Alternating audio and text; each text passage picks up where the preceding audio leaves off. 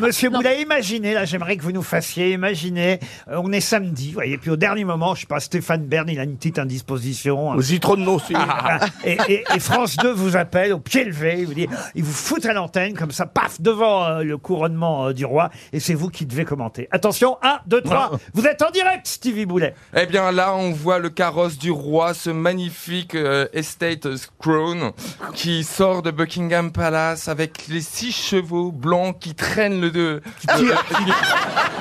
qui tire. J'ai le cœur Qui bat de ça, qui, qui, qui, qui tire le carrosse et là on voit la reine Camilla et le roi Charles remonter le The Mall pour aller jusqu'à l'abbaye de Westminster. Deux kilomètres de parade dans les rues de Londres et là on voit les drapeaux, les confettis, le peuple est en liesse. Content de retrouver un roi, parce que c'est vrai qu'ils avaient toujours chanté God Save the Queen, mais là, God Save the King, c'est vrai que c'est un nouvel exercice. Ah oui, Pas. Euh, enfin, vous me prenez un coup. hein. Dommage, dommage que l'événement soit totalement inintéressant, mais sinon, euh, Stevie était bien. Ah, vous avez raison, moi aussi, je m'en fous alors.